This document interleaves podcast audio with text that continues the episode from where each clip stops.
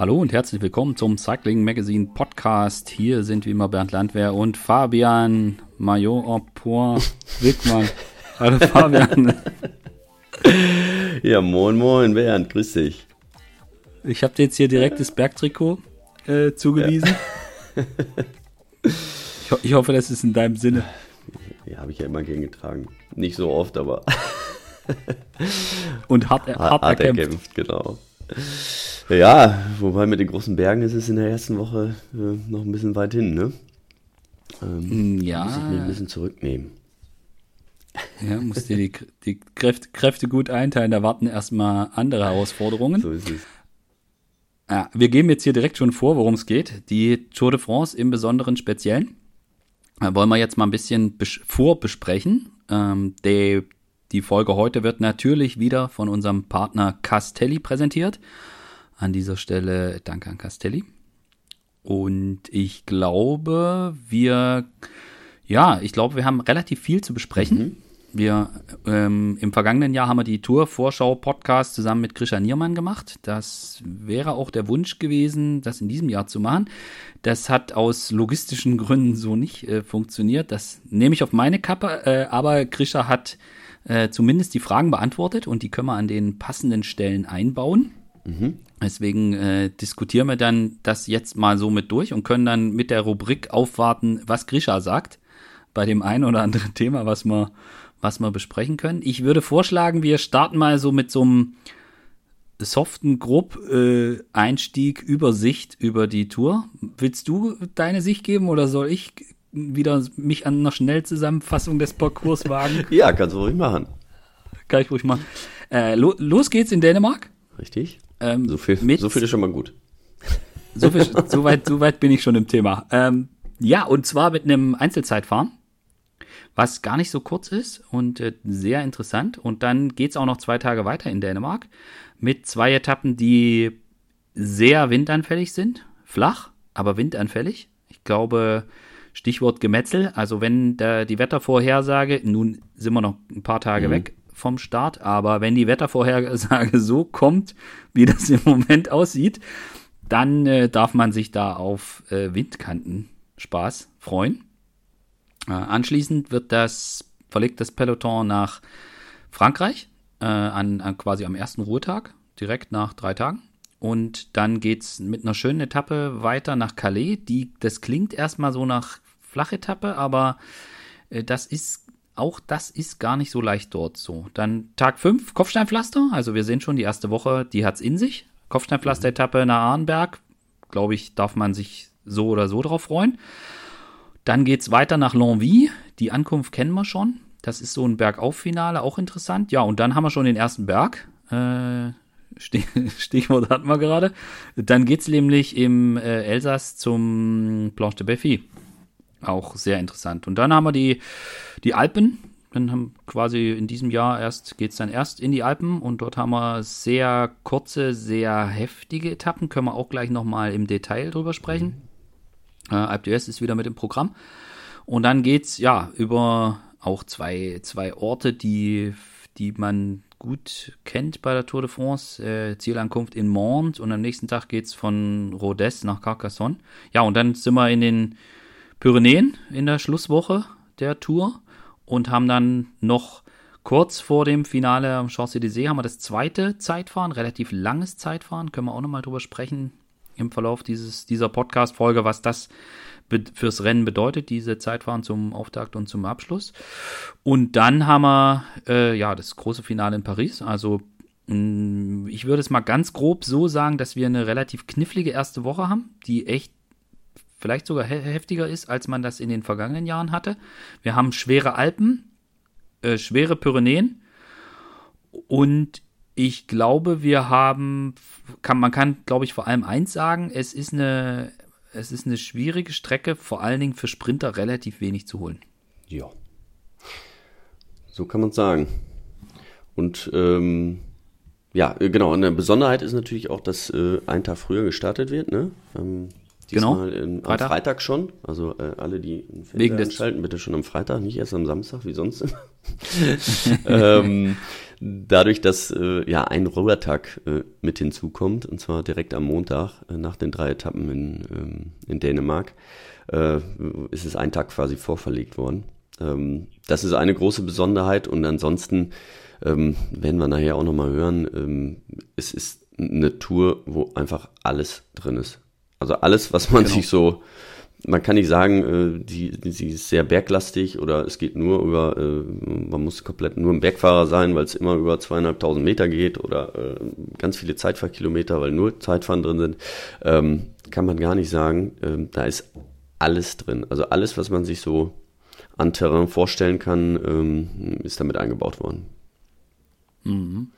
Ja, Und äh, ja, gerade zu Beginn, du hast es angesprochen, äh, Dänemark, Wind immer, ist immer windanfällig, ähm, aber auch äh, die Straßen, ähm, die gewählt wurden, ähm, sind jetzt nicht unbedingt die breitesten. Also ich habe ein paar Sachen schon mal angeguckt. Ich werde ja jetzt am Dienstag runterfahren, werde es mir anschauen, ähm, werde auch vor Ort sein. Aber äh, das, was ich bis jetzt gesehen habe, ähm, sind viele enge Straßen. Ähm, äh, Und jeder, der weiß, wie es in der Tour in der ersten Woche abläuft, ähm, das wird extrem nervös werden. Ähm, Die sportlichen Leiter haben sich alles angeguckt, wissen ganz genau, ähm, dass, dass die Fahrer vorne fahren müssen und nicht nur irgendwo einmal, sondern die ganze Zeit. Also es wird immer dasselbe hinten im Funk oder im, im Ohr von den Fahrern sein. Es wird immer heißen, äh, fahrt jetzt nach vorne, jetzt wird's eng und ähm, deswegen gehe ich davon aus, dass es extrem hektisch wird. Ja, dann lass uns doch gleich mal einsteigen in die erste Woche. Äh, dann an der Stelle vor, äh, Teil 1, was Grisha sagt. Ja, der ersten Woche äh, kommt mit Sicherheit eine extra große Bedeutung zu. Ich meine, die erste Tourwoche ist immer extrem nervös und äh, viele Stürze und, und so weiter. Meistens nicht so ganz im, im Sinne der Klassementfahrer, aber in diesem Jahr wird es, denke ich, noch äh, ja, extremer mit, äh, mit den Etappen in Dänemark, die windig sein können.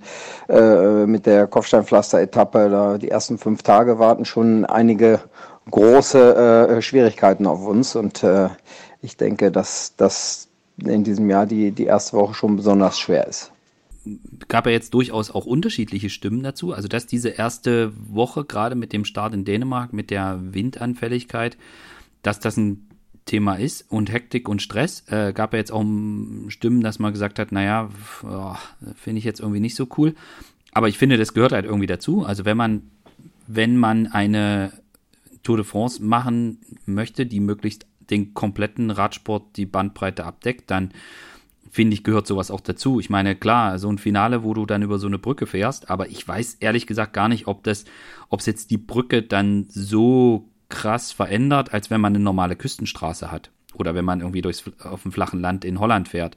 Also, Ja, ne, ist natürlich äh, schon sehr, sehr, sehr offen, ne? Ähm, muss man sehen, aber es kann auch durchaus sein, dass man der, der Winter von vorne kommt.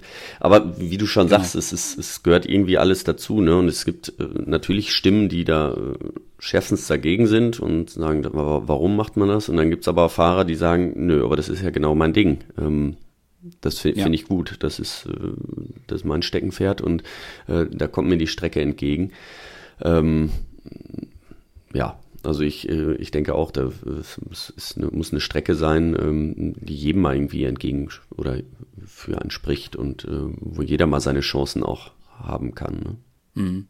Glaubst du, dass wir da einen klassischen Sprint überhaupt sehen? Wenn, also wenn es Wind gibt, ich meine, wenn es keinen Wind gibt, glaube ich, können wir davon ausgehen, dass wir nach dem Auftaktzeit fahren, äh, dass wir dann zwei Sprints haben. Äh, aber wenn es Wind gibt, glaubst du, dass dann auch jetzt, ich meine, wenn wir das Oberthema haben, wie schlägt man Tadej Pogacar, dann kommt man vielleicht auf die Idee, dort unbedingt was probieren zu wollen. Also schätzt, glaubst du, dass es dann überhaupt da eine klassische Sprintentscheidung gibt oder glaubst du, nee, also dann, wenn es die Möglichkeit gibt, was zu probieren, dann werden es auf jeden Fall die Teams alle probieren. Ja, äh, dann genau. auch im GC. Also das, das wird ja auf jeden Fall so sein. Also grundsätzlich gehe ich vom Sprint aus. Ähm, wenn jetzt aber der Wind äh, so extrem steht, dann werden auch die, die ähm, ja, die Teams halt probieren, schon im Gesamtklassement was auseinanderzureißen ne? und probieren äh, ähm, da die Gegner schon zu distanzieren. Und ähm, aber grundsätzlich ist, ist es äh, ist es relativ flach und und die Sprinter-Teams, das hast du auch gerade gesagt, die Sprinter haben nicht allzu viele Chancen.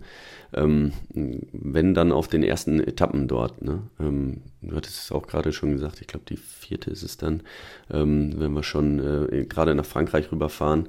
Ähm, Calais, das ist schon ein ordentliches Terrain da hinten. Da sind schon, glaube ich, 506 Bergwertungen am ersten Tag. Sie sind nicht steil, nicht hoch, aber ähm, da kann es auch sein, dass schon äh, die ersten Ausreißer ankommen oder die ersten ähm, Sprinter abgehängt werden. Deswegen wird der Fokus der Sprinter auf jeden Fall auf dieser äh, zweiten Etappe liegen und auf der dritten mhm. auch. Mhm. Gut, da kommen wir nachher nochmal drauf, wenn wir auch über das grüne Trikot sprechen. Mhm.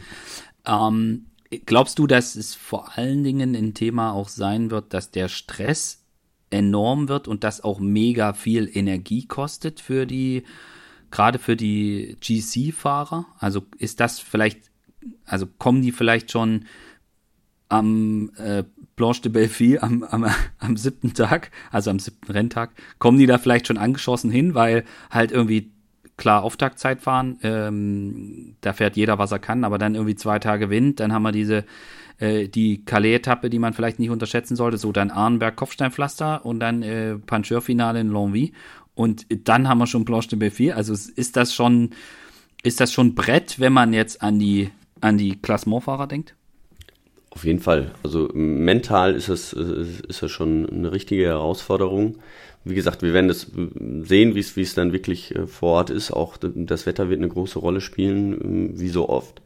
Ähm, aber die, die Strecke an sich, ähm, also die hat halt den Charakter, dass es einfach, äh, dass es eng wird und nervös wird. und das kennen wir aus den ersten Wochen. Und da müssen die Gesamtklassementfahrer ja extrem gut aufpassen, äh, viel vorne fahren, auch äh, viel Energie dann investieren, beziehungsweise die Teams auch, dass sie halt ihren äh, Spitzenreiter da aus dem, aus dem Ganzen raushalten können. Ähm, wir haben es jetzt, glaube ich, auch gehört bei Grisha, oder du wirst es gleich einspielen, ähm, was ja. für ein Team er ähm, einsetzt. es sind nämlich nicht nur Bergfahrer dabei, sondern auch Fahrer, die sich gerade in diesen Bereichen da sehr wohlfühlen. Und ähm, ich glaube, viele Teams haben einfach gerade dieses Jahr viel mehr Angst vor diesen Etappen als dann hinterher vom Hochgebirge, weil im Hochgebirge haben sie dann einfach ihren, ihren Fahrer, der super gut ist. Wenn, wenn das so ist, dann, dann kann er mitfahren.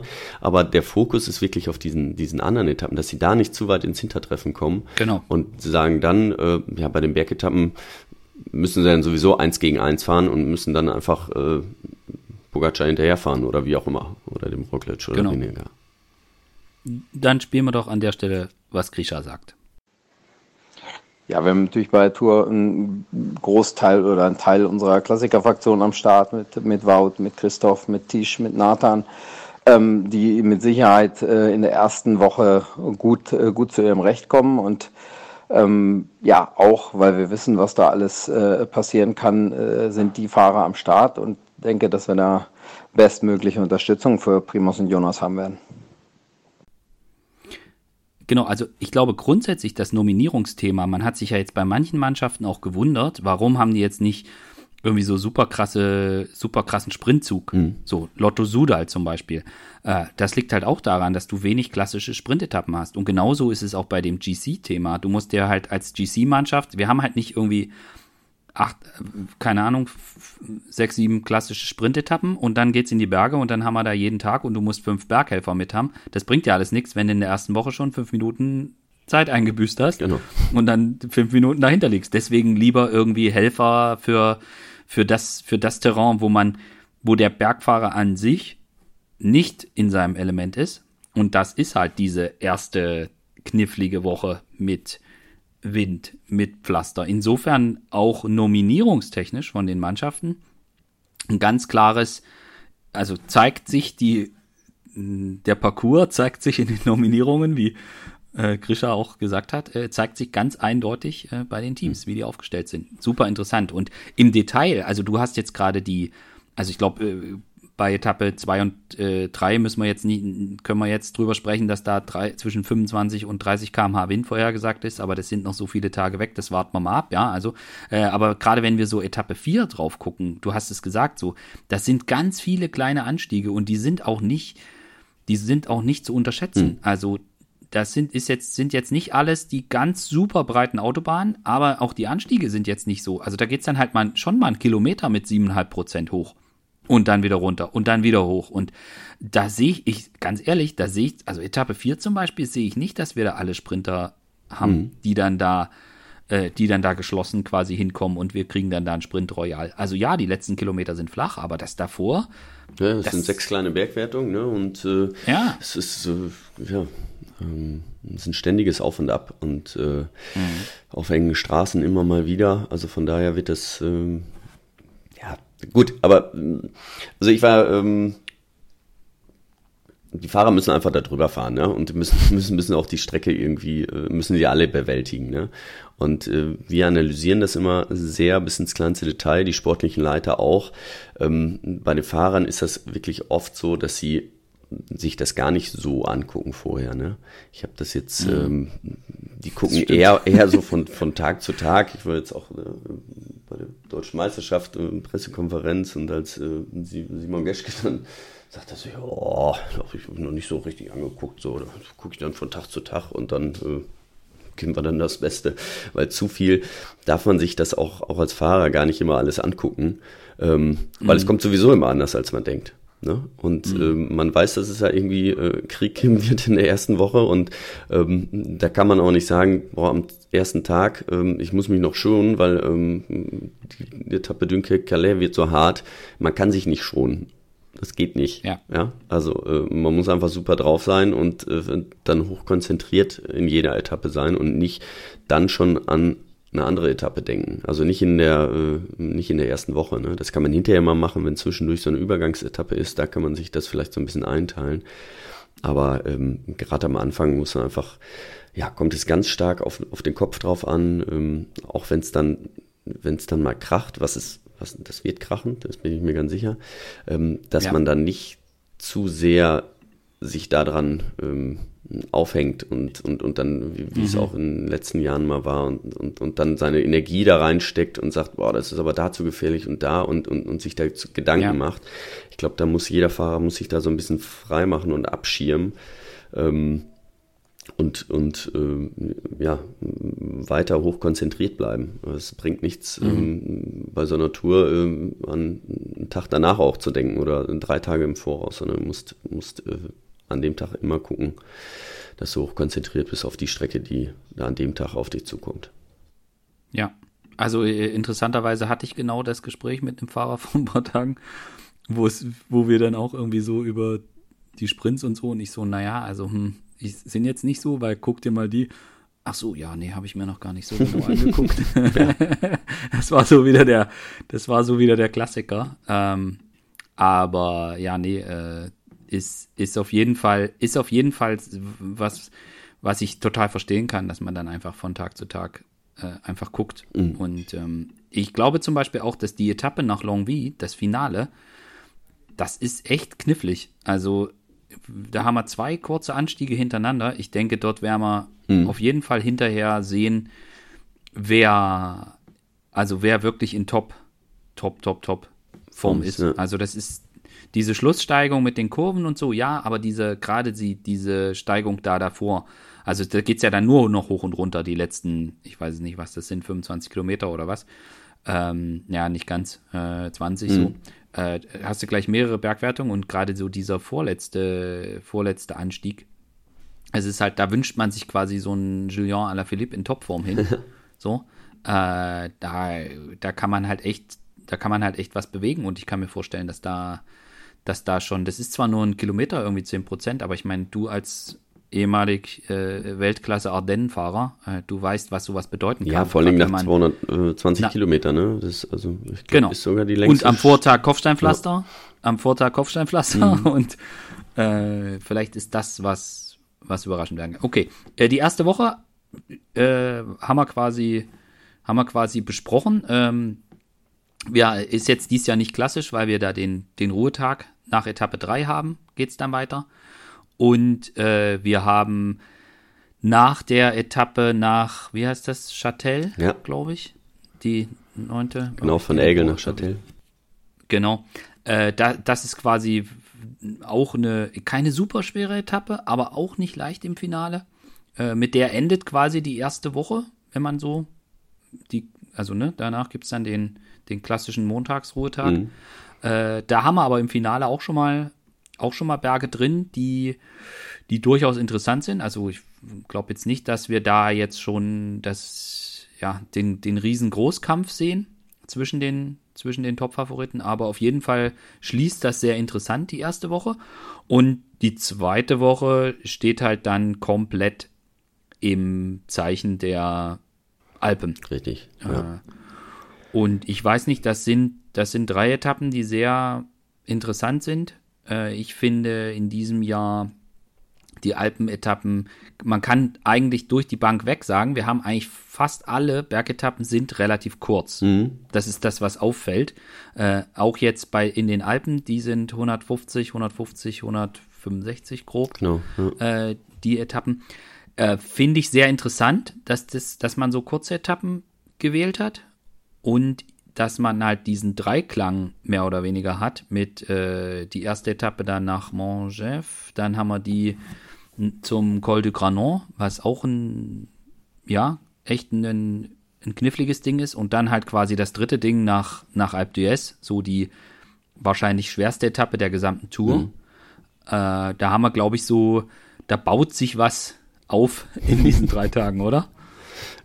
Ja, genau. Also das ist, äh, die wird von, von äh, Tag zu Tag wird's, wird's da immer schwerer.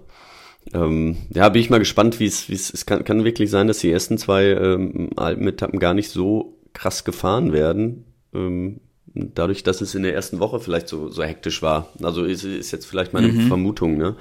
Ähm, dass da äh, ganz viele sehr verhalten fahren. Ähm, Vielleicht wird es auch grundsätzlich in den Bergen ein bisschen anders sein, weil wir, das haben wir ja gerade gesagt, die, die Teams haben ähm, viel auch Klassikerfahrer mitgenommen, gerade für diese erste Woche. Und dann fehlen natürlich ein paar Fahrer, äh, bergfeste Fahrer ähm, in den, im Hochgebirge, die das Rennen auch frühzeitig schwer machen können. Ähm, sie haben dann immer nur die, die, die, die besten Edelhelfer mit dabei, die können aber auch nicht den ganzen Tag von vorne fahren, sondern eigentlich immer nur am Schluss. Und dass man da früh dann schon zum Beispiel so eine äh, Etappe wie Alpe d'Huez irgendwie, dass man da am Croix de Fer irgendwie schon mal Bambule macht, dafür reicht's dann vielleicht gar nicht. Ähm, werden wir mal sehen. Auf der anderen die, Seite sind die Etappen kurz. Richtig, ja, das Eigentlich kommt natürlich du- wieder entgegen. Äh, Kannst du quasi mit deinem Leader äh, direkt eskalieren. Ja. An der Stelle kurz, was Grisha sagt. Ja, allgemein sind, denke ich, die, die ganzen Bergetappen sowohl in Alpen als auch in Pyrenäen relativ kurz, äh, dafür aber umso, umso mehr gespickt mit Bergen. Ich denke, wenn da, wenn da äh, äh, auch noch heißes Wetter zum Beispiel dazukommt äh, oder besonders schlechtes Wetter, wie auch immer, dann werden sie noch schwerer und ähm, ja, werden auf jeden Fall äh, da wird es ordentlich, ordentlich zur Sache gehen und ich denke, wird Spektakel für die Zuschauer sein, wahrscheinlich vom Start bis ins Ziel und was, was mich betrifft, muss es auch nicht immer jeden Tag 200 Kilometer sein. Ja, das stimmt, dass die, die zwei Alpenetappen nach, äh, zum Col de Granon und äh, Alpe d'Huez äh, wirklich besonders schwer sind. Auch da geht's natürlich ge- weit rauf, jeweils äh, auf, auf über, weit über 2000 Meter. Das ist in den Pyrenäen nicht der Fall. Äh, nichtsdestotrotz äh, sind die Etappen auch dort äh, wirklich sehr, sehr schwer und äh, es ist mit Sicherheit nicht so, dass es, äh, dass in den Pyrenäen keine Entscheidung mehr fallen kann. Also ich denke, ähm, die Alpenetappen werden, äh, werden für eine Vor Vorentscheidung sorgen oder für eine Vorsortierung, wie auch immer. Aber ich denke, die Pyrenäen und das abschließende Zeitfahren, bis dahin wird die Tour mit Sicherheit noch offen sein. Ich bin da auch so ein bisschen hin und her gerissen. Zwischen, die, sind, die Etappen sind kurz, da drehen alle durch. Aber auf der anderen Seite, ich meine, du musst dir schon genau überlegen, wann investierst du wie viel. Ja. Und ich kann, also wenn die erste Woche wirklich so schwer wird, ich meine, darf, man darf auch nicht vergessen, was hinten raus passiert. Auf der anderen Seite, du hast also diese Alpe d'Huez-Etappe, die ist halt schon, das ist halt das, das, die schwerste Etappe, die es gibt, so bei der, bei dieser Tour de France. Die hat halt mehr als 4.500 Höhenmeter und äh, das ist, in meinen Augen ist das die Etappe, wo ja, wo du eine Vorentscheidung vielleicht sogar erzwingen kannst. Mhm. So, aber ich bin so hin und her gerissen. Also mir fehlt so ein bisschen das, äh, das Gefühl dafür. Ja, gehst du jetzt da schon? Also was macht man jetzt da? Äh, für Pogacar wäre es natürlich die mega Gelegenheit, da schon mal den Vlog einzurammen, mhm. so wie wir das in der Vergangenheit ja schon auch schon gesehen haben. Auf der anderen Seite erwartet genau das ja vielleicht jeder. So und also ich bin ich bin wirklich gespannt. Vielleicht ist das aber auch der Tag für die Teams mit Doppelspitze. Vielleicht ist das der Tag, wo am ähm, Croix de Fer Jonas Wingegaard eskaliert. Mhm. Vielleicht ist es aber auch zu weit dann noch bis zum Fuße nach Alp d'Huez, aber vielleicht hat Jumbo auch ein Wout van Art vorausgeschickt. Also ich finde das gerade in diesem, in dieser Konstellation, in diesem Jahr sehr interessant, dass man verschiedene, ganz verschiedene mögliche Szenarien hat und auch der Parcours nicht so ist, dass man sagen kann, okay, ja, also bei der Etappe ist eigentlich klar, äh, da wird kontrolliert bis am Schlussanstieg dann, also fährst halt, da fährt man halt irgendwie schnell und dann am Schlussanstieg fahren alle hoch. Mhm. Äh, weiß ich nicht, bin ich im Moment, also fällt, mir fällt es extrem schwer für die Alpen. Da was klar, ja, ganz klar zu sagen, ja so wird das sagen, ähm, wir haben diesen Aufbau in den Alpen, es wird von Tag zu Tag schwerer, bis wir dann Briançon Alpe d'Huez haben, die Etappe. Ähm, das hört er aber, dann ist ja am nächsten Tag kein Ruhetag, wie es so oft dann ist, oder eine ja. Flachetappe, sondern dann geht es nach Saint-Étienne. Ähm, die geht auch rauf und runter. Also es geht nach den mhm. Alpen direkt ins äh, Zentralmassiv. Ähm, ja. Und dann ist Saint-Étienne ist schon schwierig, aber dann die Etappe nach Monde, das ist, äh, das ist ultra schwer. Ähm, mhm. Und äh, dann gut, dann ist noch Carcassonne, das ist dann wieder ein bisschen leichter, aber dann ist der Ruhetag. Und es kann auch sein, dass diese Etappen äh, im Zentralmassiv, wenn du mhm. gerade nämlich äh, angezählt bist aus den Alpen, ähm, mhm. dass es da mal richtig losgeht. Dass wir in den Alpen gar nicht so die Abstände sehen. Ja. Aber wann war denn das? Das war doch das eine Jahr, wo, wo äh, Bardet, glaube ich, eskaliert ist, da im Zentralmassiv, mhm. wo die auch die schmalen Straßen gefahren sind ähm, wo, wo, wo Froome plötzlich in Probleme kam. Ja. So, also ich meine, das ist jetzt nicht so das ganz krasse Hoch- und Runter-Terrain, aber du hast halt trotzdem, es ist trotzdem keine leichte Etappe. Ja. So, und dann, und das Finale ist richtig schwer. Das so. ist super schwer. Also schon, ist schon, und, und auch da, äh, es ist, es ist jetzt nicht so, dass, dass dort äh, dass es dort nicht auch Abschnitte geben könnte, wo man, wo eventuell vielleicht so ein Wind pustet oder so, oder vielleicht hast du auch mal einen Regen mhm. und vielleicht hast du auch in Alpen schlecht, also das macht's halt, ja, macht's halt schwer einzuschätzen. Also ich kann ich mir gut vorstellen, wie du sagst, dass es, ähm, dass vielleicht in den Alpen gar nicht so krass eskaliert wird, weil man eben an das denkt, was da noch kommt und man dann auch nicht nach Alp d'Huez einen Ruhetag hat.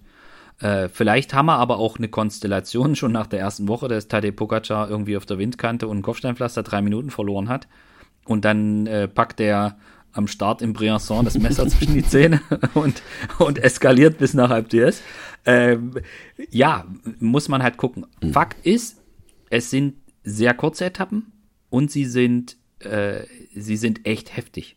Ja, also das, was äh, genau so äh, sieht das ja, äh, hat das ja auch Grisha gesagt, mhm. äh, dass sie da sehr, sehr kompakt sind, was die Anstiege betrifft. Also ich, ich finde es super interessant und es gibt ganz, also wir beide haben ja jetzt irgendwie allein schon drei, vier Ideen entwickelt, was passieren könnte und die Teams werden sich das natürlich ganz genau angucken, was man da machen kann.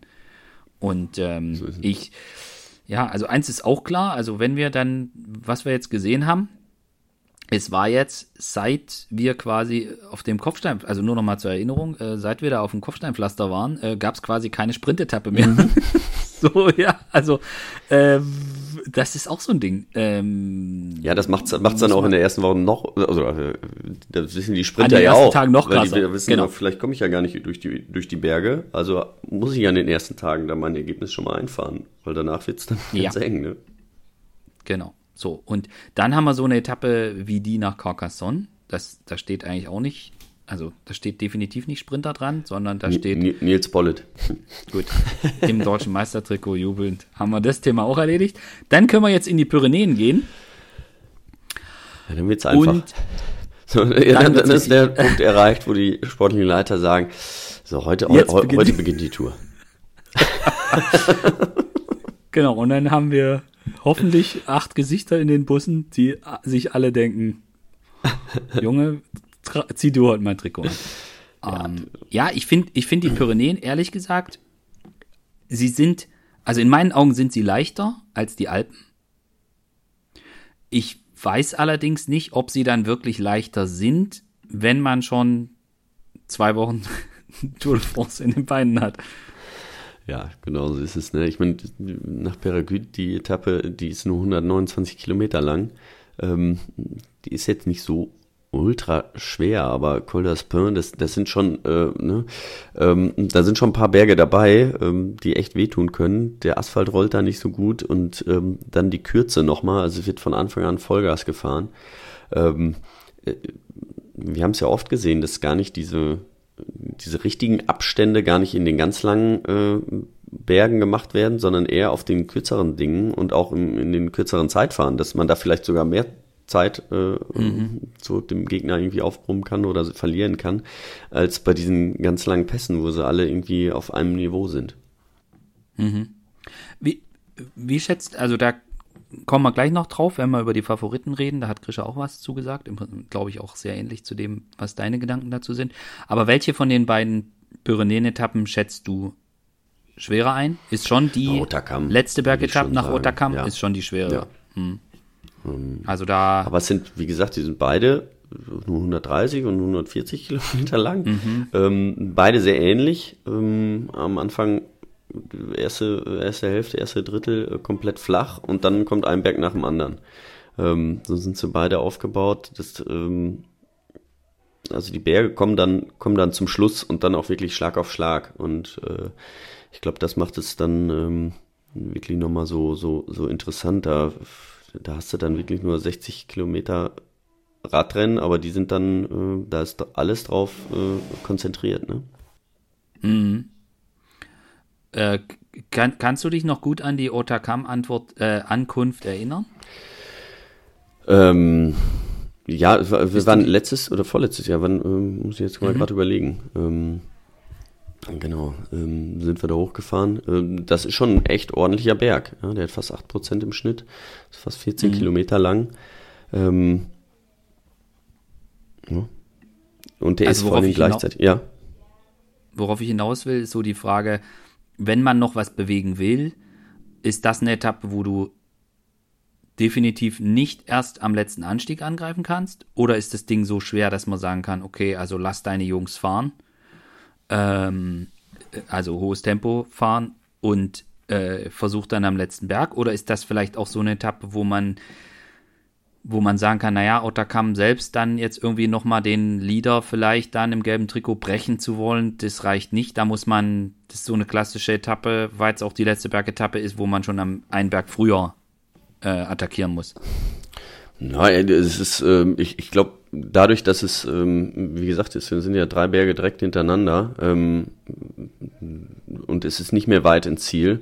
Das kommt halt drauf an, wie, ja, was die Fahrer dann wollen. Wenn du jetzt stark genug bist, wartest du auf jeden Fall, also ein Pogacar kann, kann auf jeden Fall auf Roterkamp warten. Der, der muss nicht vorher ähm, irgendwas mhm. machen. Ja.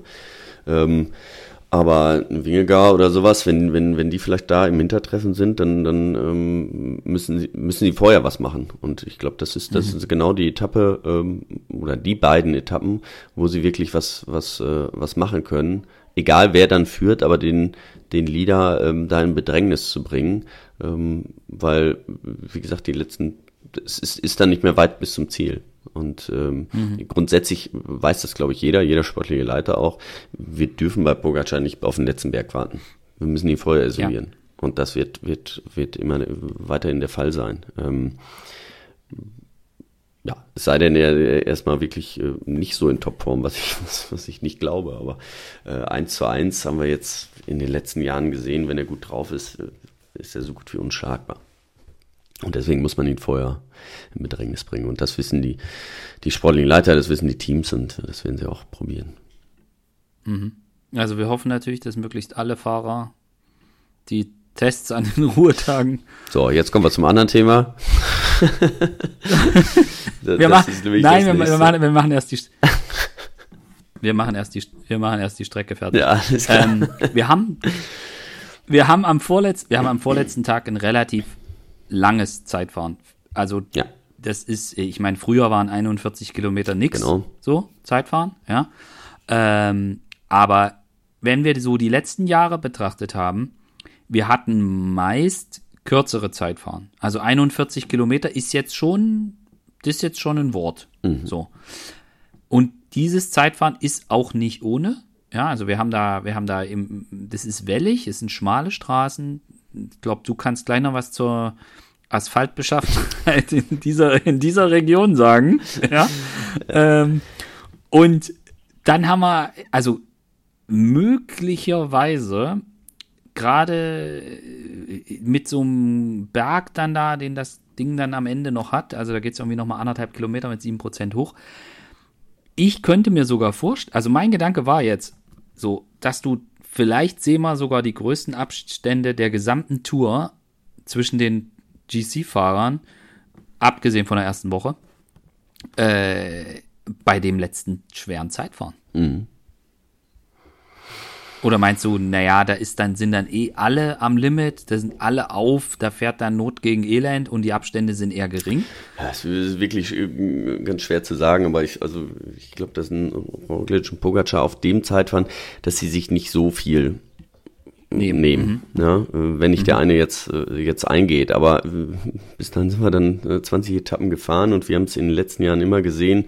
Wir haben jetzt eine Liste von Favoriten, die, äh, die ist, äh, weiß nicht, zwölf Fahrer stark oder noch mehr. Ja. Und ähm, nach der ersten Woche können wir schon die Hälfte rausstreichen. Ähm, Ja, und ja. äh, dann ist natürlich auch klar, wenn Garen Thomas oder sowas, keine Ahnung, was er, was er äh, erreichen kann, wenn er ähm, vielleicht vorne mit dabei ist, kann er auch ein gutes Zeitfahren fahren. Wenn er hinten ist, ähm, wird er vorne im Zeitfahren auch nicht mehr so reinhalten.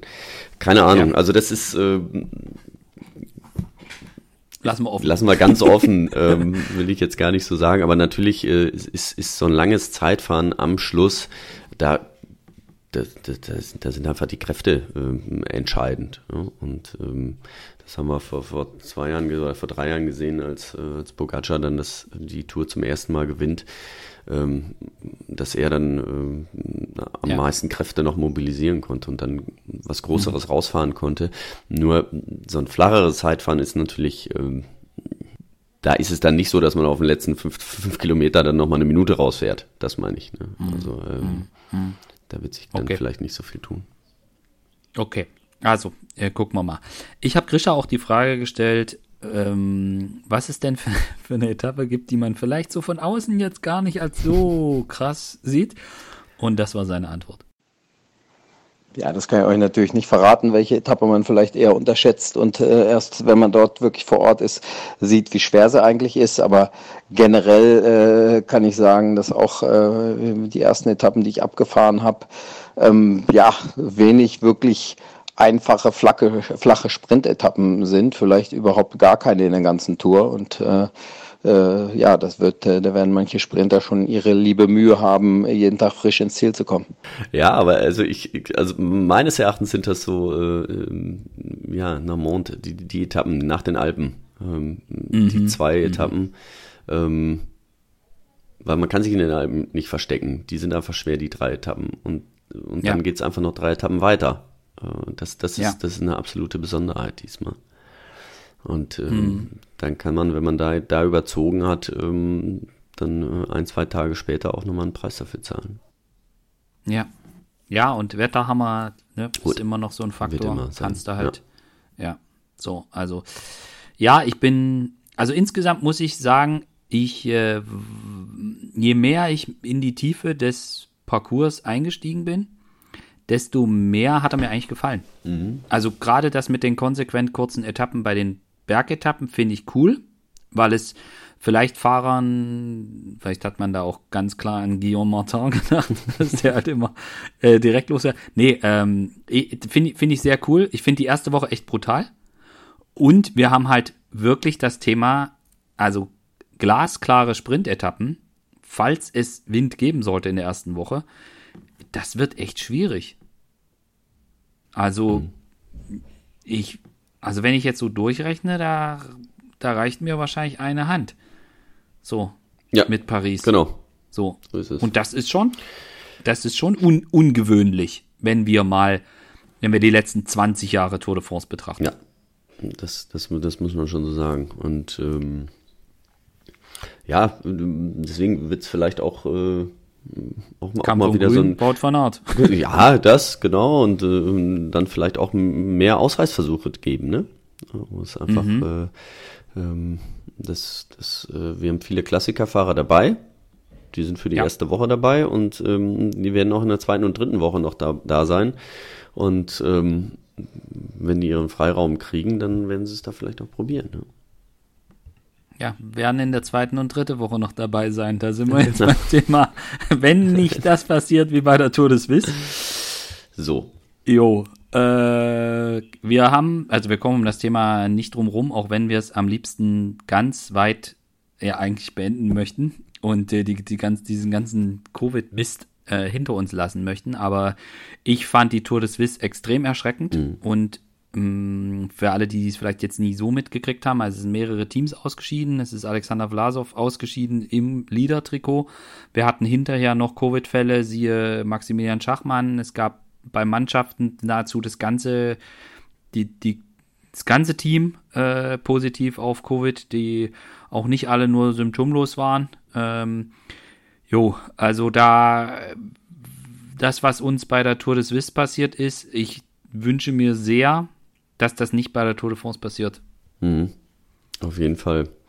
Ähm, ich meine, das wird jeder, jeder jetzt merken, die Zahlen gehen einfach äh, extrem hoch. Ähm, also ich habe so im Bekanntenkreis in der ganzen Pandemie noch nicht so viele äh, Freunde gehabt, die, die, die positiv ähm, waren, sind. Ähm, Gerne auch zum zweiten Mal. Und auch ja. zum zweiten Mal. Ähm, zum Glück alle äh, in meinem Umfeld äh, sehr glimpflich. Ähm, das wünsche ich natürlich auch den meisten, aber nichtsdestotrotz, wenn man positiv ist, ist man positiv und dann sollte man äh, auf gar keinen ja. Fall äh, in der Tour de France noch sein und dort Radrennen fahren und sich körperlich anstrengen. Von daher, äh, ähm, die Gefahr ist extrem hoch gerade. Ähm, man hat doch das, oder ist jetzt so, dass es, dass es immer ansteckender wird. Man glaubt ja nicht, aber jedes Mal, wenn ich das höre, genau. ist ja an die BA5 ist jetzt noch mehr und dann sage ich, ja, noch, wo, wo geht's denn irgendwann hin? Aber es scheint ja, ja so zu sein. Ähm, und vielleicht ist das ja auch der Endgegner dieses Jahr, ähm, obwohl wir schon nicht ja. mehr damit äh, gerechnet haben. Ähm, weil du kannst, ähm, ja, Roglic, Pogacar ja. können in der besten Form sein. Wenn die positiv sind, dürfen sie nicht fahren. Fertig aus. Ja. Und, und äh, davon äh, so, kann sich ja. ja keiner freimachen. Also, nee, und äh, es gibt halt die Tests und das ist auch richtig so, also dass da irgendwie krank die Sportler äh, bis an ihre Grenzen und drüber hinausgehen. Es nach zumindest aktuellem wissenschaftlichen Informationsstand keine gute Idee. Mhm. Ähm, und ja, ich habe jetzt, also das ist jetzt, das klingt zynisch, aber vielleicht haben halt wirklich irgendwie die, die jetzt gerade BA5 hatten, aber rechtzeitig fit geworden sind. Äh, vielleicht sind, sind das die, die noch am entspanntesten durch die Tour gehen können, weil sie halt wissen, okay, also ich hatte das jetzt gerade, höchstwahrscheinlich wird das jetzt schwierig, dass ich mich jetzt hier nochmal anstecke. Aber für den Rest, also ich meine, da bist du ja vor jedem PCR-Test, äh, also jetzt, klar, die Schnelltests machen sie auch, aber da wissen wir, haben wir ja schon, ne? Mhm. Äh, muss man jetzt nicht drüber reden, wie aussagekräftig oder wann die anschlagen, aber äh, ich, das ist ein, sicher ein sehr, sehr ungutes Gefühl und ich bin auch gespannt, wie die Teams damit umgehen werden, wie sie, wie sie, welche Maßnahmen sie ergreifen, sich zu schützen oder ob sie da jetzt sagen, naja, wir können jetzt eh nichts machen, äh, dann lassen wir das auch laufen. Ähm, oh nee, das glaube ich nicht. Ich weiß, dass es da sehr unterschiedlich, ja. dass da sehr unterschiedlich mit umgegangen wird. Ja, ja. aber ich, also es, ähm, ich habe hab mit ein paar Fahrern gesprochen bei der deutschen Meisterschaft ähm, und ähm, die waren alle sehr nervös vor diesem PCR-Test. das kann man so sagen, weil sie alle, weil das ist ja was, was du als Fahrer einfach nicht, nicht mehr in der Hand hast. Ähm, du kannst nee. dich vorbereiten, du kannst trainieren, du kannst das ganze Jahr kann super gelaufen sein. Ähm, voran, ich meine, Simon Geschke kann, glaube ich, ein, ein, schönes Lied von singen. Äh, yep. Ja, von, äh, von seiner Olympiateilnahme oder auch nicht Teilnahme, ähm, der sich eigentlich gut gefühlt hat und alles, alles war tutti, alles war super und dann äh, macht er einen Test und dann haut es ihn so raus und ähm, ja. das haben natürlich alle Fahrer mitgekriegt und wissen das auch und äh, alle Fahrer haben davor extrem Angst. Ja, verständlicherweise. Und ich meine, bei Simon muss man sagen, den hat es nun auch schon nochmal erwischt mhm. mit Covid, aber zum Glück ist er jetzt keiner von denen gewesen, die es ja leider auch gibt, die dann da ganz deutlich längere Zeit mitzukämpfen hatten. Ähm, aber klar, ich meine, das Bittere ist, wenn es dich da erwischt während der Tour oder jetzt ganz kurz vor der Tour äh, und du kannst nicht mitmachen, das ist natürlich schon ein herber Schlag. Und das, ich hatte jetzt auch mit jemandem von einem Team gesprochen, wir haben darüber gesprochen, Nominierung und so. Ja, hm, ja, gucken wir mal. Ja, ja. also so, naja, so und äh, das ist halt auch irgendwie, also es ist halt, es fühlt sich auch, also jetzt die Tour des Swiss hat auch nochmal so, so ein hat einem das auch nochmal so klar vor Augen geführt. Also vorher war ja alles irgendwie so normal, so die Klassiker, man hat sich tierisch drüber gefreut, dass alles wieder normal ist. Äh, beim Giro ging das so durch und jetzt hast du irgendwie so eine Variante, wo du denkst so, uh, was geht jetzt mhm. los? Und dir haut's da reihenweise die Fahrer raus. Ähm, und äh, also ich, lustiges, also lustig nicht, aber wenn du, wenn dir dann so ein Teammanager sagt, naja, also den, die Startliste von Natur, die sehen wir erst am Vorabend dann wissen wir, wer da wirklich genau, fährt. Ja. ja. So.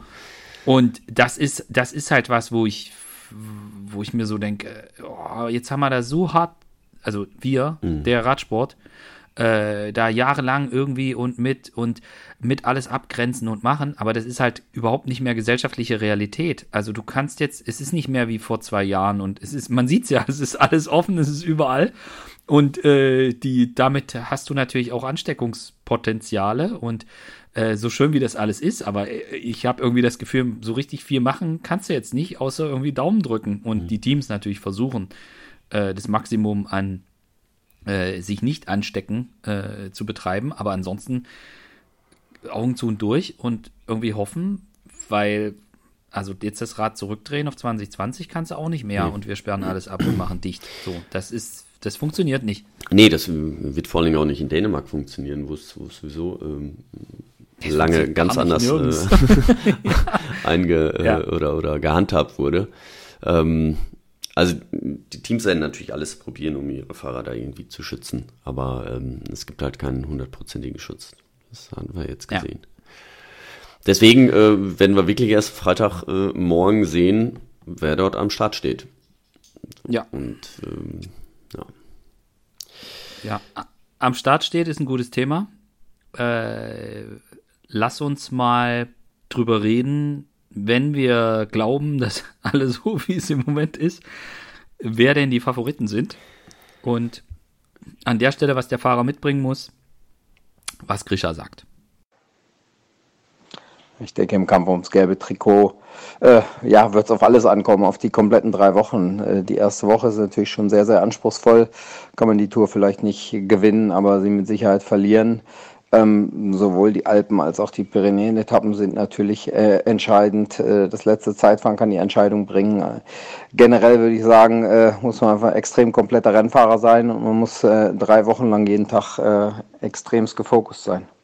Also Grisha hat im Prinzip genau das gesagt, was du auch gesagt hast. Also so wie der Parcours ist, äh, ja, also da es, also wenn, wenn es kein größeres Corona-Beben gibt, dann sehen wir da auf jeden Fall einen Fahrer, der alles kann.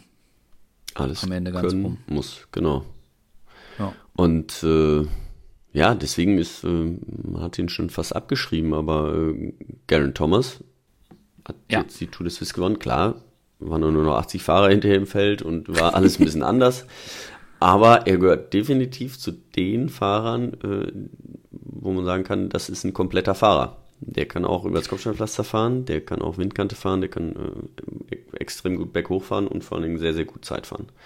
Und ähm, ja, bin ich mal gespannt. Also das ist, der, der hat sich schon jetzt mal wieder so reingefahren in die Favoritenrolle, muss ich schon sagen. Und er hat, er fährt die, das ganze Jahr schon stark. Mhm. Und er, also auf mich machte er gerade, also das habe ich auch, habe auch mit ein paar Fahrern drüber gesprochen, so nach, äh, während und nach der Tour des Swiss.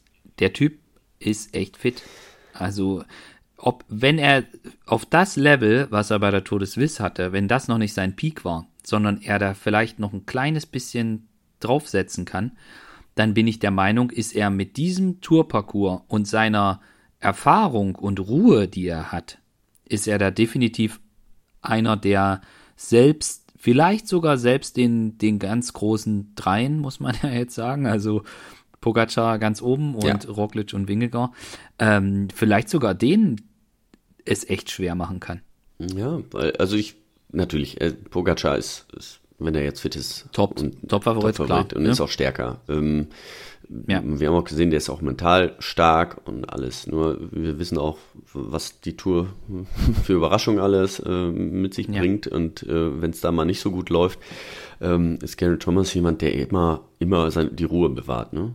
Der ja auch nicht, ja. Äh, auch wenn es mal, wenn er einen Rückschlag kriegt, der, der dreht ja nicht durch, sondern ähm, genau. der hat auch nichts zu verlieren. Der hat die Tour schon gewonnen.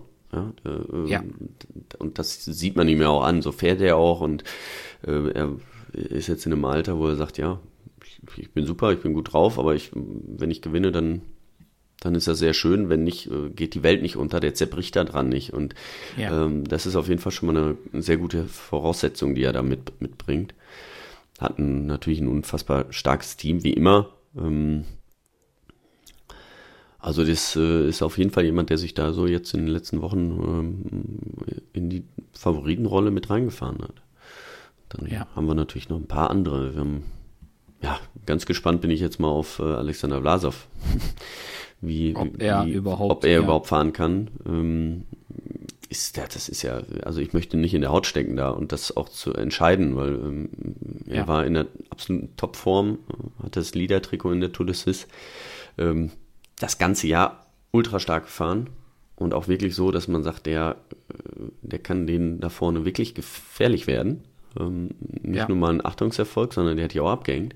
Und ähm, gut, jetzt ist er positiv äh, geworden vor anderthalb Wochen.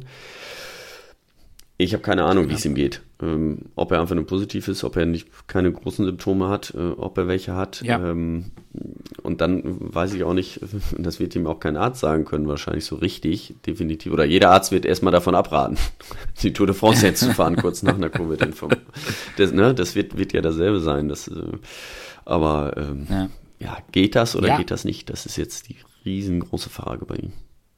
Ja, und die Liste kannst du ja also die Liste von denen, wo man es nicht weiß, die mhm. kann man um Maximilian Schachmann verlängern, die kann man um, äh, ich glaube, Adam Yates hat es, also du kann, hast ja, mhm. ne, sind ja so viele Fahrer und bei, äh, wahrscheinlich weiß man es auch nicht mal bei allen. Mhm. so, das ist wieder der nächste Punkt. Aber es ist auf jeden Fall, das ist auf jeden Fall so ein, so ein, so ein, so ein Fragezeichen-Thema und da muss man gespannt sein. Aber nehmen wir mal an, er wäre fit, nehmen wir mal an, er wäre in der Verfassung, die er vorher in der er vorher war, ähm, dann ist, wäre Vlasov auf jeden Fall jemand, der, auch wenn es seine erste Tour de France ist, äh, den man da nicht unterschätzen sollte. So. Äh, aber an der Stelle kurz, denn ich würde gerne noch es bei den Favoriten gerne noch was mit dir diskutieren und jetzt erstmal noch mal kurz äh, zum Thema Jumbo Visma und äh, zum Thema Favoritenrolle Pogacar, was mhm. Krischer sagt. Ich denke, dass wir äh, Pogacar und Team UAE nicht, nicht in die Favoritenrollen drängen müssen, sondern sie sind der Favorit. Pogacar hat die letzten zwei Jahre die Tour gewonnen und äh, nichtsdestotrotz haben wir den Glauben, dass wir, dass wir äh, UAE und Pogacar schlagen können. Aber äh, ganz klar geht er als, äh, als Topfavorit in die Rundfahrt. Da brauchen wir nicht drüber zu diskutieren. Ich denke, dass sowohl, sowohl Primos als auch Jonas ähm, die letzten zwei Jahre in der Tour, aber auch überhaupt in, in allen Rundfahrten, die sie gefahren sind, äh, auch gerade jetzt bei Dauphiné bewiesen haben, dass sie beide unsere Unterstützung äh, verdient haben und äh, dass wir auch gerne mit zwei Eisen, mit zwei Liedern im Feuer äh, zur Tour fahren. Und äh, von daher ist es ganz klar, dass wir, dass wir auf die Doppelspitze, auf die Doppelstrategie äh, setzen werden. Und äh, da gibt es auch keine Diskussion. Ne, die Zeitwahnsinn in der Tour, ähm, ja, eigentlich immer, immer mitentscheidend. Ähm, dies Jahr 13 Kilometer Auftaktzeit, fahren dann nochmal gut 40 Kilometer in Rocamadour. Ähm, ja, ist vielleicht noch, äh, noch wichtiger, die Zeitfahrkilometer wirken sich noch mehr aufs Gesamtklassement aus. Auch da denke ich, äh, dass wir mit äh, Primus und Jonas zwei sehr, sehr gute Zeitfahrer haben. Ähm, Primus nicht, äh, nicht für nix. Äh, Olympiasieger müssen wir uns auch nicht verstecken, aber ähm, ja, auch das natürlich äh, durchaus auch eine Stärke von Pogacar. Ähm, ja, die Zeitfahren spielen mit Sicherheit eine, eine, große, große Rolle. In den letzten Jahren häufiger gesehen, dass, dass in den Zeitfahren eigentlich die Abstände viel, viel größer sind als auf den, auf den schweren Bergetappen. Und das könnte auch durchaus äh, äh bei Tour jetzt der Fall sein. glaubst du, dass es, oder, nee, anders, anders formuliert, wie groß ist der Vorteil, wenn du eine Mannschaft hast, wo du zwei Lieder hast und ich glaube bei Jumbo Visma, in der Hoffnung, dass alle gesund, ne, mhm. das jetzt, ne, hören wir jetzt auch auf mit diesem Einschränken, aber äh, wie, wie groß ist der Vorteil, wenn du echt zwei Lieder hast und Wingegaard sah nicht schlechter aus als Roglic zuletzt. Das war. Deswegen hat die Prischer das auch so, glaube ich, nochmal ja, betont. Genau. Das ist ganz klar, genau. dass die zwei, also ich meine, es war in den letzten ja. Jahren war es anders. da hieß ja. es äh, alles für Primosch und äh, nicht, nicht rechts, nicht links. Äh, und ähm, Wingegar hat sich da jetzt absolut ja, ist ihm absolut ebenbürtig. Und ähm, ich meine, ist ein, ist ein junger Fahrer, aufstrebender Fahrer, wird ultra äh, äh, motiviert, motiviert sein, in, in Dänemark. Ich meine, die werden den, glaube ich, äh, der wird nicht richtig, ja, ja. Da hoffe ich natürlich, dass es nicht zu sehr überschlägt und dass er da nicht zu sehr nervös wird. Also das ist wirklich, äh, das ist hm. für so einen Fahrer, so einen jungen Fahrer wirklich, äh, kann das sehr schwer sein. Ähm, wenn er das mhm. nicht richtig differenzieren kann. Aber okay. ähm, auf jeden Fall gibt das jetzt erstmal einen Vorteil, äh, egal in was. Ähm, ja, wenn wenn ähm, er hat gezeigt, dass es dass es drauf hat, ja, als als Primoz rausgeflogen ist letztes Jahr aus der Tour, ähm, war Jonas da. Mhm. Und das haben, hat das Team gesehen und deswegen wissen sie jetzt, äh, sie werden die auf die gleiche Ebene heben. Und ja, wenn jetzt bei UAE Emirates Pogacar ausfällt, dann ist da keine mehr. So, dann ist die Tour mhm. erstmal für die in der Gesamtwertung gelaufen. Und wenn du zwei vor, äh, dabei hast, die vorne fahren können, hast du halt noch einen. Also deswegen gibt dir das schon ähm, einen, einen, großen Vorteil. Und vor allen Dingen, wenn mhm. du zwei auf diesem Niveau hast. Ja. Okay, also ich bin muss man halt dazu sagen, mal gucken, wie viele sind da noch übrig nach Woche 1, also nach Kopfstein, ich meine jetzt das rein sportliche, mhm. Kopfsteinpflaster, genau. Wind und so weiter. Ähm, ich, worauf ich sehr, sehr, sehr, sehr, sehr gespannt bin, ist, äh, was David Gaudu machen kann. Mhm. Äh, die haben eine starke Mannschaft. Irgendwie hat er aber immer einen schlechten Tag das zwischendrin, das, hat man das, hat man das Gefühl. Und äh, da gibt's halt bei dieser Tour de France eigentlich keine Gelegenheit, wo man einen schlechten Tag durchleben kann, ohne dass es jemand merkt oder Auswirkungen, größere Auswirkungen hat. Aber ich, ich könnte mir vorstellen, nachdem er ja jetzt auch in der Vorbereitung da irgendwie immer einen Tag hatte, wo er wackelte, ich hoffe, er kommt. Ich hoffe wirklich, dass er einer von den Fahrern ist, die sauber durchkommen und äh, vor allen Dingen durchkommen ohne einen wirklich krassen, schwachen Tag. Und dann sehe ich den tatsächlich äh, am Ende in den Top 5. Ja, durchaus. Also er, genau, das Potenzial hat er. Wenn bei ihm alles gut läuft und bei so manch anderem was nicht gut läuft mal. ähm, ja. Aber ich sehe ihn da nicht in der absoluten Favoritenrolle. Aber äh, ja, kommt Corona, schlägt aber durch, äh, bei ihm nicht, dann äh, sind nur noch 80 Fahrer im Feld. Äh, ja, ist er vielleicht ganz vorne. Ja. Also ähm, und auch das ist ein, ist ein Thema, über das ich mir Gedanken gemacht habe. Mhm. Ich, wir haben in diesem Jahr gar nicht so viele Teams, die, die sich auf das GC wirklich konzentrieren. Mhm. Weil wir, weil man halt gegen, ne, Pogacar ist grundsätzlich schon mal schwierig. Äh, die beiden Jumbos ist auch so ein, ne, gibt es gerade auch kaum Fahrer, die auf dem Niveau da mithalten können. Dass man sich anders konzentriert. Also ich meine, bei Bora Hans Grohe hatte man auch ganz klar die Entscheidung getroffen, GC-Rundfahrt ist der Giro. Hat ja auch funktioniert. Mhm. Da haben sie drei von ihren GC-Jungs hingeschickt. Vlasov ist der, der jetzt zur Tour gehen sollte, soll. Äh, aber wir sehen das ja auch in den Lineups der Mannschaften, dass wir haben jetzt nicht so viele Top, Top, Top, Top, Top GC-Fahrer da mhm. in diesem Jahr, ist mein Eindruck. So, und manche, die das könnten, so ein Romain Bardet zum Beispiel, weiß ich gar nicht, ob der da über, also glaube von Definition her nicht auf GC, aber was machen wir damit? Also, was passiert dann, wenn, wenn jetzt vielleicht einer der, der großen Jungs äh, nach einem Sturz rausgeht oder dann auch, also ist das vielleicht auch genau, hätte man genau andersrum denken müssen und sagen müssen, okay, also bei der kniffligen Tour wäre es vielleicht gerade gut, weil die Top-Jungs könnten ja ausfallen, dann komme ich mit meinem GC-Jungen äh, mhm. dann vielleicht ein Stück weiter nach vorne. Also das waren jetzt schon so Sachen, wo ich mir gedacht habe, okay, also äh, was, pass was passiert denn da, falls jetzt wirklich aus den Top 3 von den Top 3, Top 4 Jungs äh, dann da welche ausfallen, wer steht denn dann da auf dem Podium? Haben wir da vielleicht jemanden, wo wir das gar nicht so erwartet hätten? Mhm.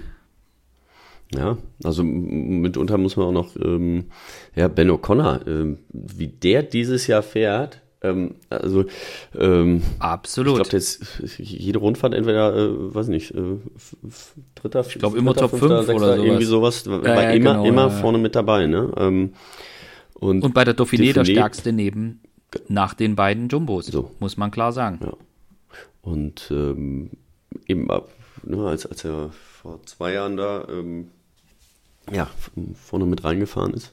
Was für zwei? Letztes, letztes Jahr. Jahr, ja. letztes Jahr war es, genau. Also Jahr. mit der Ausreißer Gut, da hat er, hat er viel ja, Zeit genau. gewonnen, aber er hat es gehalten und seitdem ist er ja einfach Stecker geworden. Er, das war nicht nur Absolut. eine Eintagesfliege, das hat man gesehen. Nee. Er hat äh, ähm, ja, der ist jetzt wirklich auf stark, ist der Dritte bei der, äh, der Dauphiné geworden.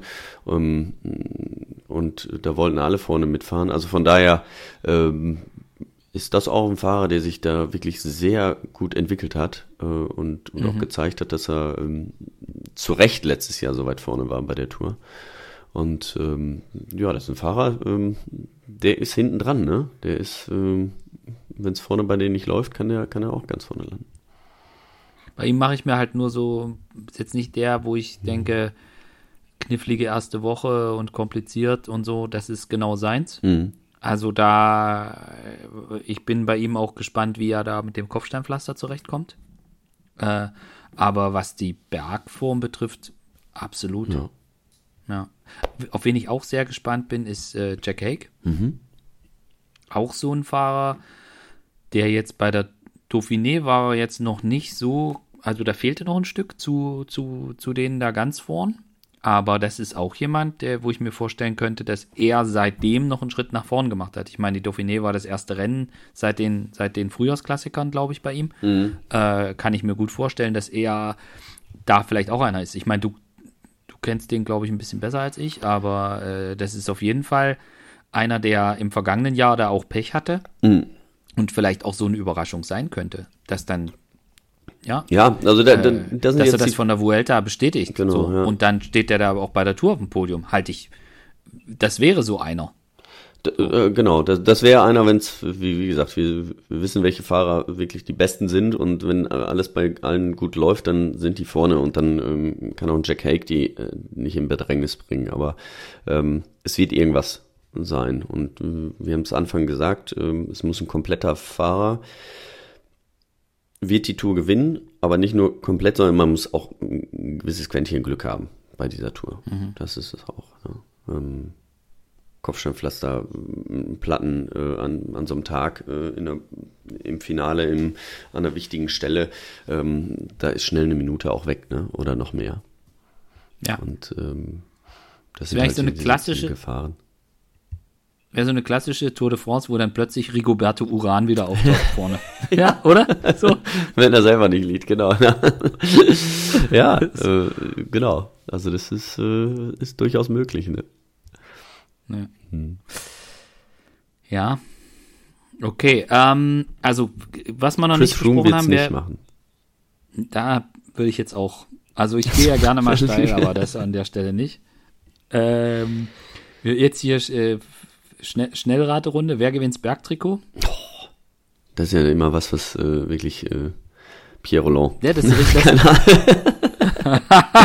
nee, okay. ich, ich muss jetzt mal gucken. Sie haben, haben glaube ich, die, ähm, da bin ich noch nicht im Einzelnen vor. Ich muss noch mal gucken, wie die, wie die Aufteilung der Punkte ist. Ich glaube, da haben sie sich, ähm, das haben sie ein bisschen geändert, weil, ähm, ja, Pogacar hat äh, einfach mal die meisten Punkte geholt und hat dadurch das, das Trikot dann geholt. Das wollen sie natürlich so ein bisschen vermeiden nicht und mehr. wollen das ein bisschen ähm, breiter streuen, dass auch, äh, auch andere Fahrer da die Chance haben ähm, und nicht, nicht immer der Fahrer, ähm, ja, der bei, bei den Schlussanstiegen ganz weit vorne ist, äh, das Trikot gewinnt.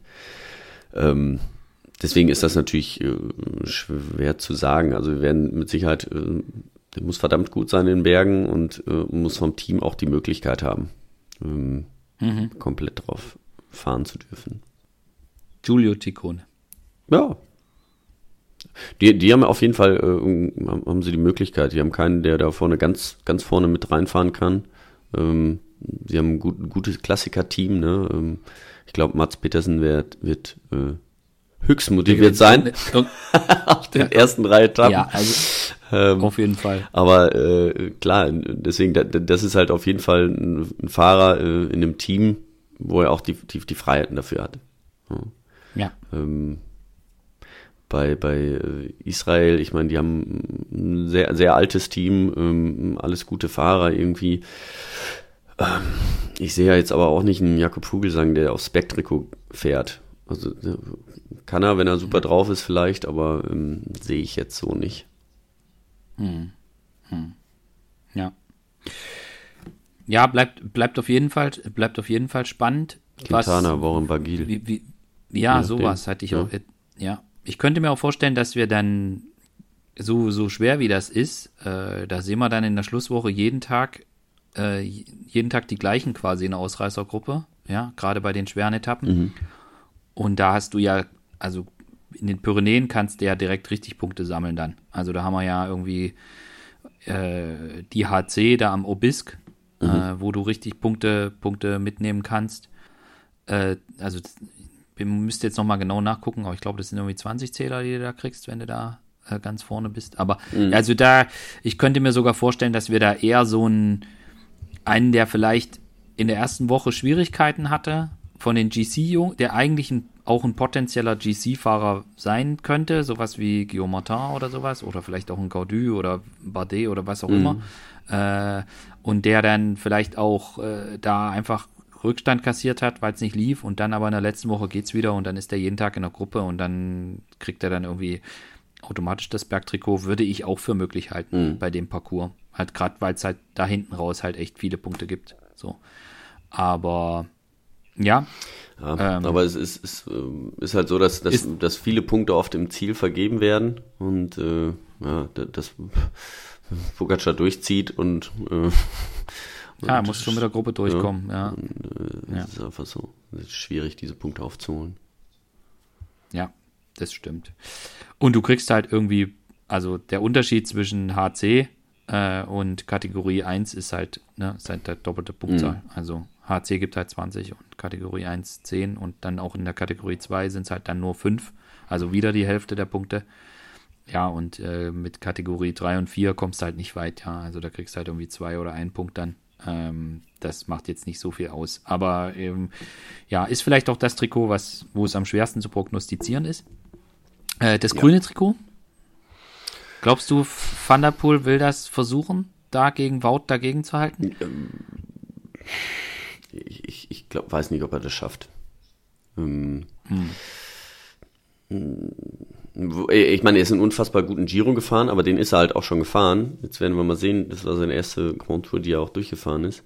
Da werden wir mal sehen, wie es äh, jetzt fünf Wochen danach, ob er äh, die zweite Grand Tour auch so bestehen kann. Du musst bis zum Schluss vorne mit, mitfahren können.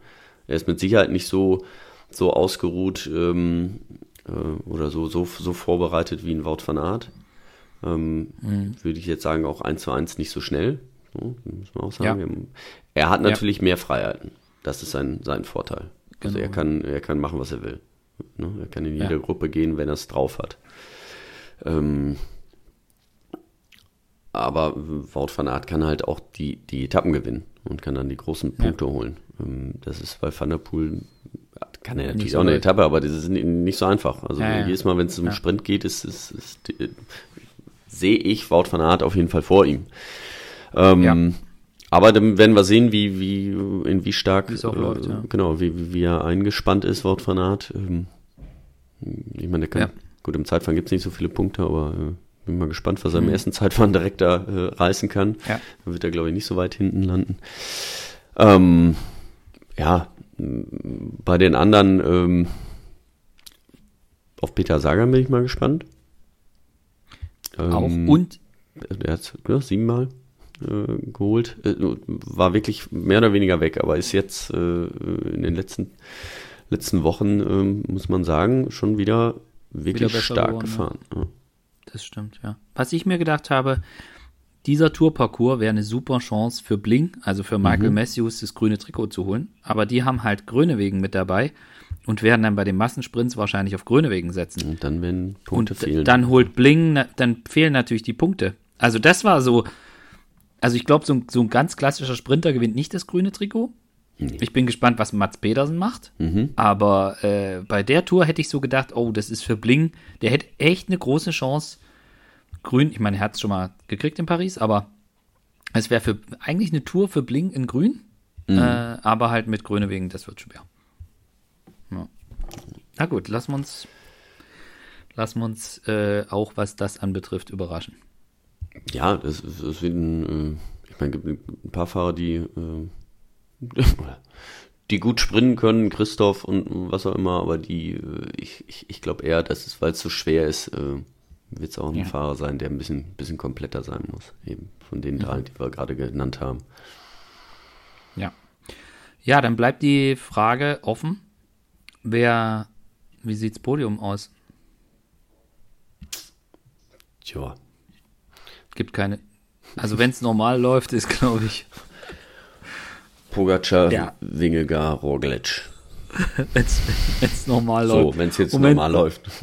wenn es ganz durcheinander ist, dann gewinnt äh, Garen Thomas. Mhm. Vor Vlasov und Bardet. ich weiß es nicht. Ja, es ist. Nee, da wird's, da wird's halt einfach schwierig. Also ich glaube, ich glaube, wenn es ganz normal läuft, alles, also ohne, ohne Corona-Zwischenfälle, dann äh, denke ich, irgendeinen wird's irgendwie mal erwischen von den Top 3 und dann sehe ich durchaus äh, Garen Thomas mit Chance auf dem Podium zu stehen. Bin gespannt, wie das bei Ineos so ablaufen wird. Bei David Gaudu würde ich mich freuen, wenn er eine gute Tour fahren würde.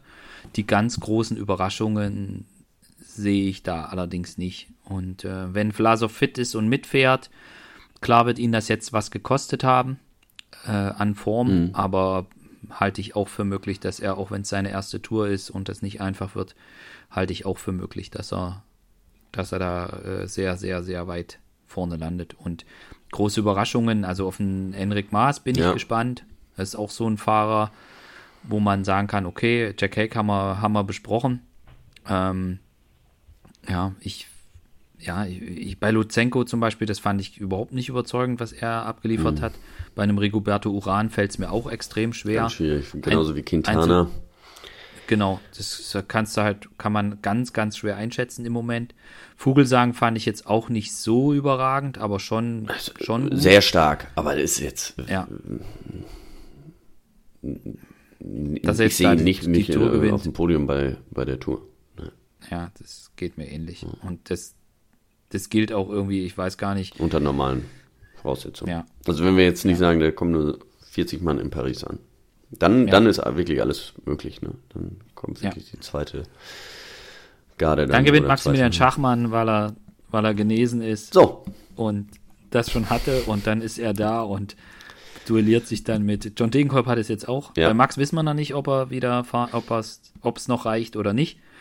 Äh, bei, bei Dege scheint es klar zu sein. ja, der ist ja deutsche Meisterschaft gefahren, genau. Ähm, schweres Rennen ist- nochmal, wirklich. Da hat er sich auch. Äh, ja, war für einen Einstieg, glaube ich, glaube ich, äh, ziemlich hart, aber äh, er ist gut durchgekommen und das war, ich, ich glaube, das war nochmal wichtig für ihn, auch zu sehen, dass es. Auch für den Kopf. Genau. Ja, ja. ja. Ja, sehe ich auch so, ja. Und ja, nee, dann, also dann ist alles neu und dann gewinnt, äh, keine Ahnung, einer, der, der es gerade hatte. Aber das hoffen wir ja nicht. Wir hoffen ja, dass es normal, normal durchgeht. So ist es. Ja.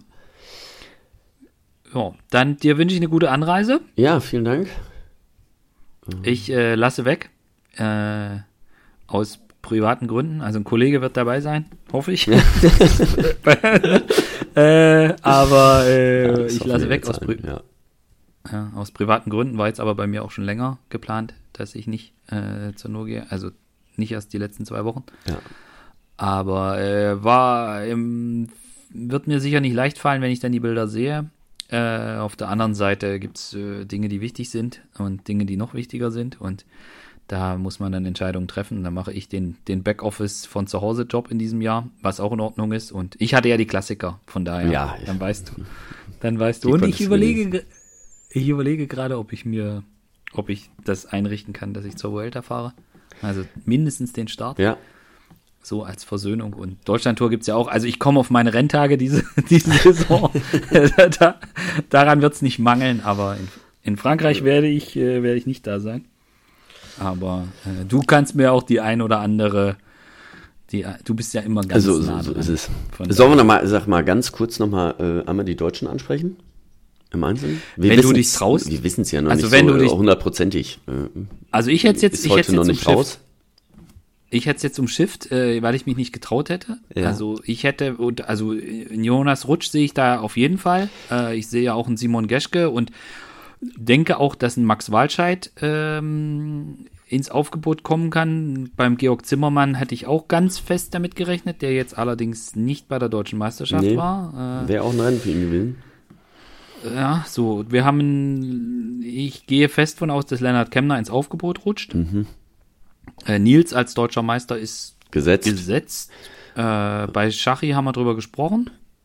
Fragezeichen. Reicht das? Reicht es nicht? Ansonsten wäre er definitiv dabei gewesen äh, bei der Tour.